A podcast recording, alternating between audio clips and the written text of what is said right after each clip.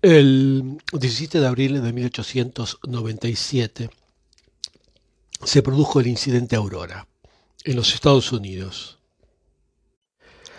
en el cual hubo una pretendida caída de, un, de una nave extraterrestre que fue reportada por varios periodistas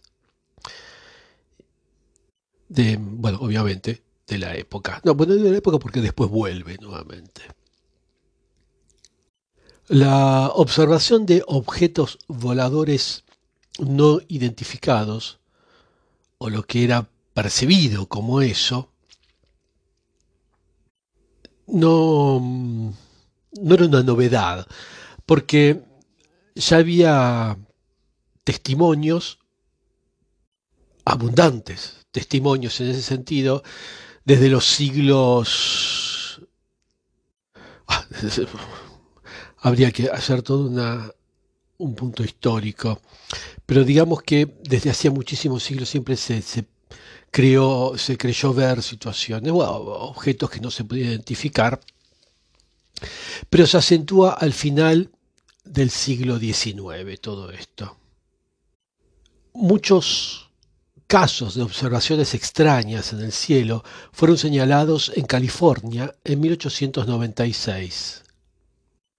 Después, em, en el resto del país y ya en el mundo entero para 1897. Y estamos hablando más o menos medio siglo antes de que el digamos, los ovnis se vuelvan un fenómeno de sociedad.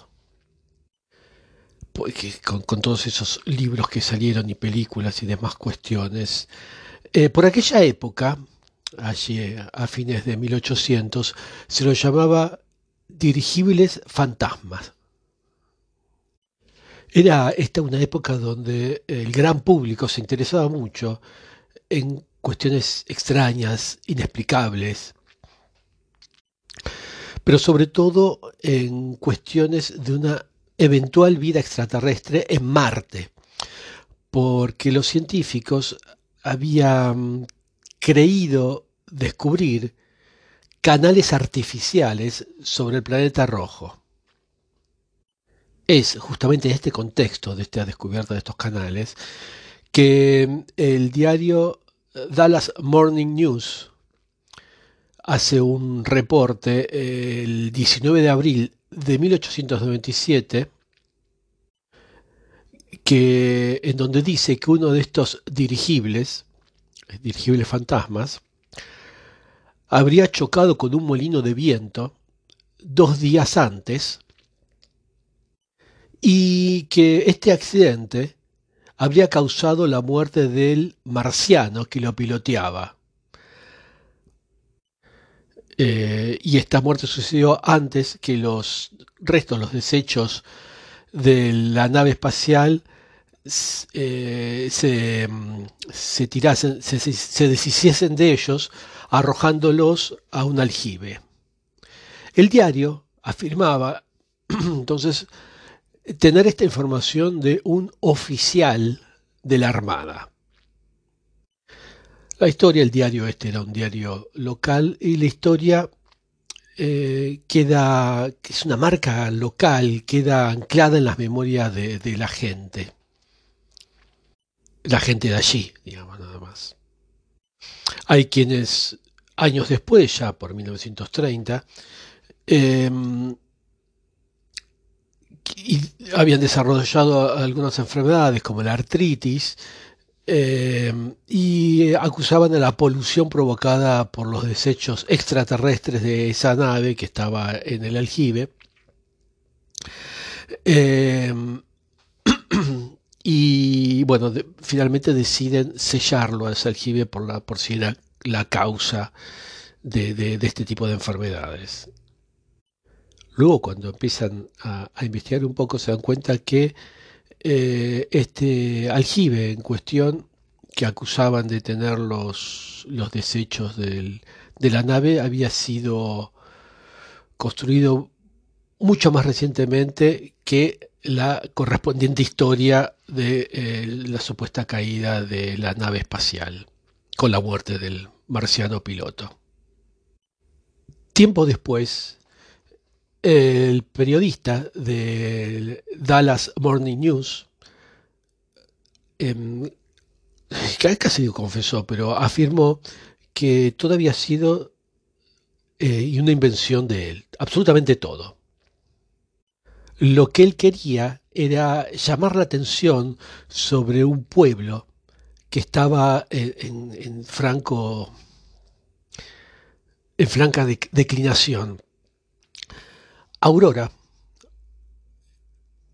era un pequeño pueblo en Texas que estaba moribundo el pueblo después de varias tragedias, incendios, epidemias, y que sufría mucho por su falta de eh, vías, de tener una estación también.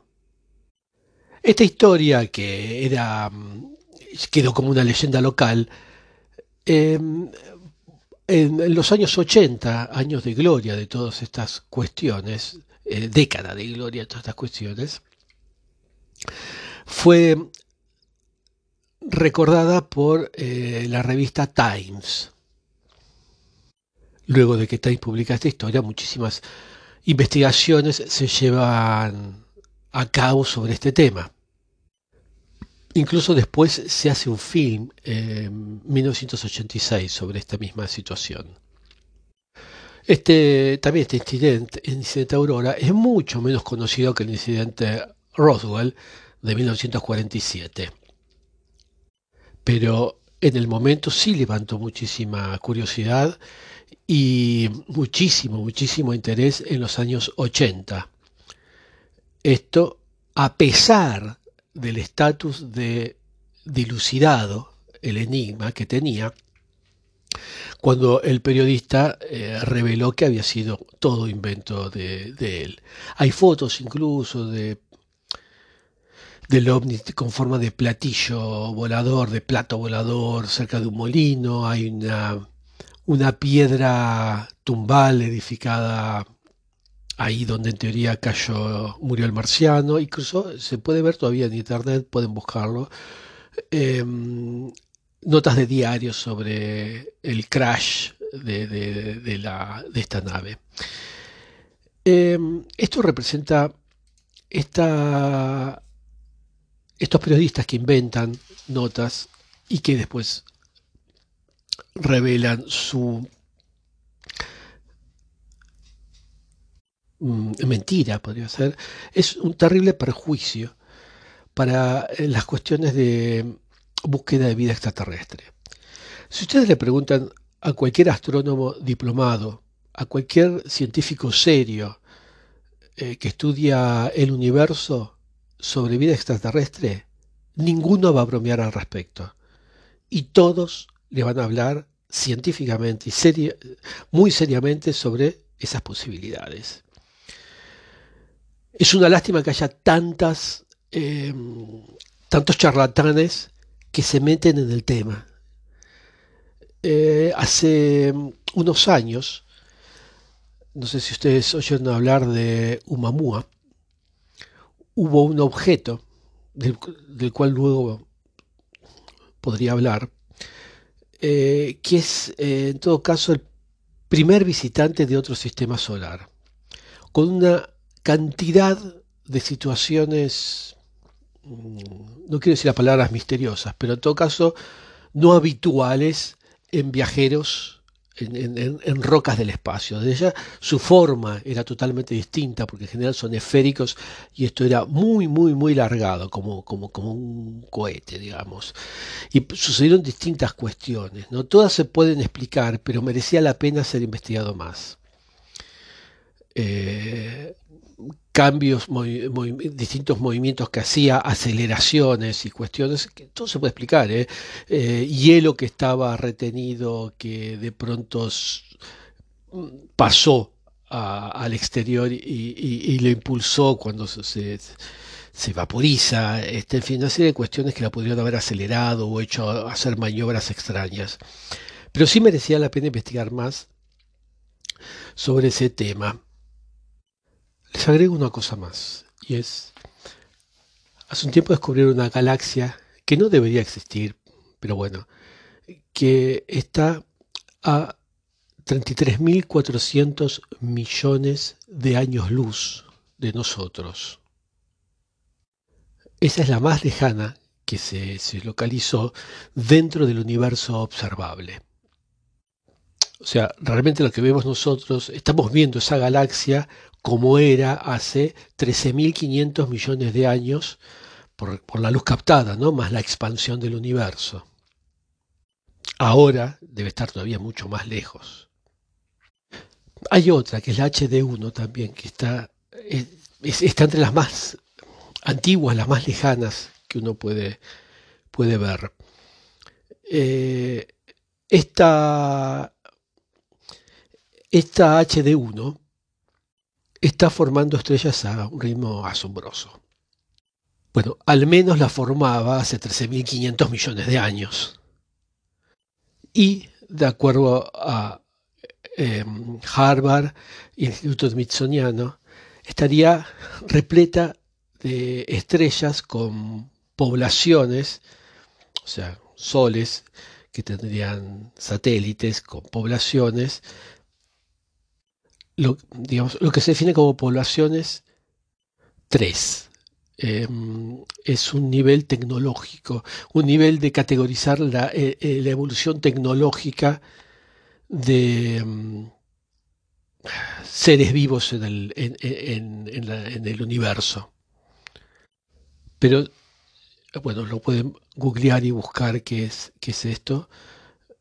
Pero si no, nosotros ni siquiera llegamos a, nivel 1.